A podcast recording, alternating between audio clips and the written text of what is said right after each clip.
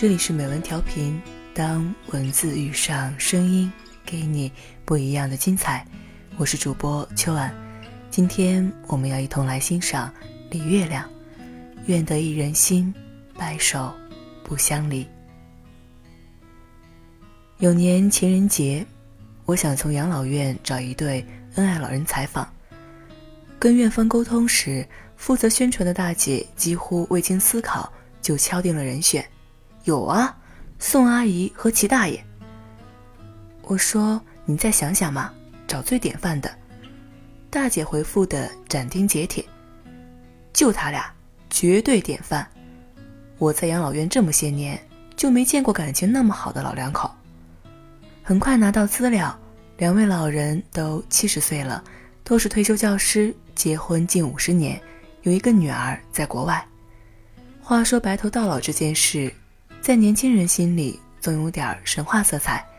其实，少年夫妻走到白头，不是稀罕事儿。我们身边比比皆是。稀罕的是恩爱白头。细心观察，你会发现，老夫老妻里怨偶多，爱侣少。几十年的相伴，两个人往往在对外的协作打拼中积淀了感情，却也在彼此的碰撞较量中埋下了怨恼。各种说得出、说不出的不如意会横亘在心底，成为亲密关系的稀释剂。除了漫长岁月的消逝，这积怨也是干掉爱情的一把利器。所以，年轻时死了都要爱不难，倒是多年后老了还在爱，不易。那会是怎样一种状态呢？我很好奇。齐大爷须发皆白。乍看有点仙风道骨的意思，眼神里却是一派老小孩的认真与天真。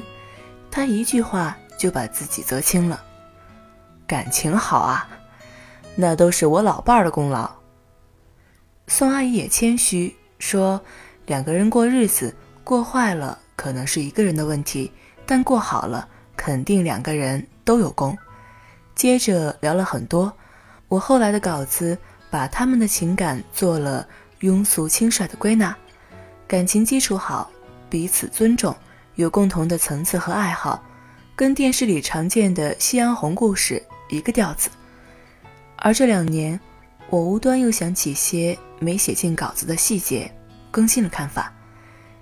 记得那天看他们年轻时的照片，我夸大爷帅，阿姨笑说：“是啊，好些姑娘偷着喜欢呢。”我说：“可大爷偏就对您情有独钟。”阿姨笑笑，打发大爷去买水果，转头对我说：“其实也不是，结婚前他就跟一个女同学扯不清，我挺生气，让他想好。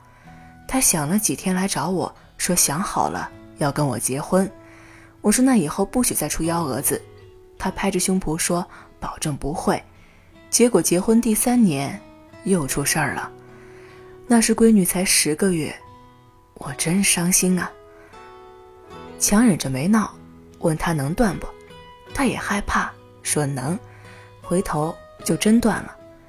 消停了几年，又不对劲儿了。有一个姑娘，天天在我家楼下守着，我就跟她深谈了一次。我说我是想好好跟你过一辈子的，你要也这么想，咱俩就一起往好了过。你要实在收不了心。咱就散伙，我不难为你，你也别伤我。后来那姑娘再没来过，而那以后我们感情反而更好了。亏了您的大度，才有今天。我说，阿姨摇头。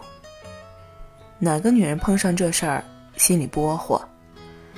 但男人骨子里啊都不安分，那是天性，要收住不容易。何况还老有人主动往上贴，所以我心里也拼命劝自己。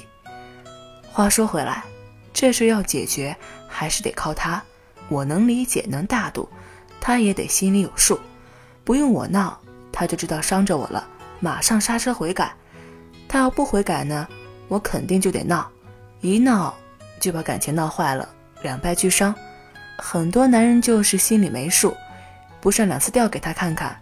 他却意识不到事情有多严重，就不肯收敛，碰上这种逼着你拼命的蠢蛋，你就得拼命，否则你越宽容，他越放肆，弄到最后没法收拾。好在你大爷不是那样的人，他明智，我们才有今天。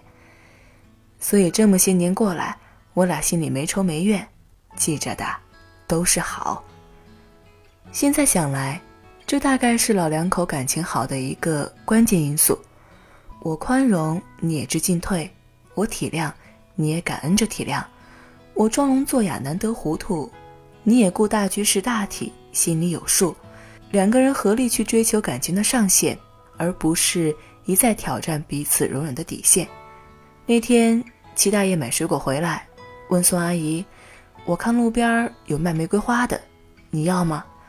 阿姨说：“买就要。”想想又说：“算了，今天情人节肯定贵。”大爷点头说：“那我明天买。”几天后，我去给他们送报纸，进门就看见一束玫瑰摆在书桌上，那是打了折的玫瑰，但是这束开在节日之后的花，它的美毫不逊色，就像那些美满到老的婚姻，虽然有过一些差池和错乱。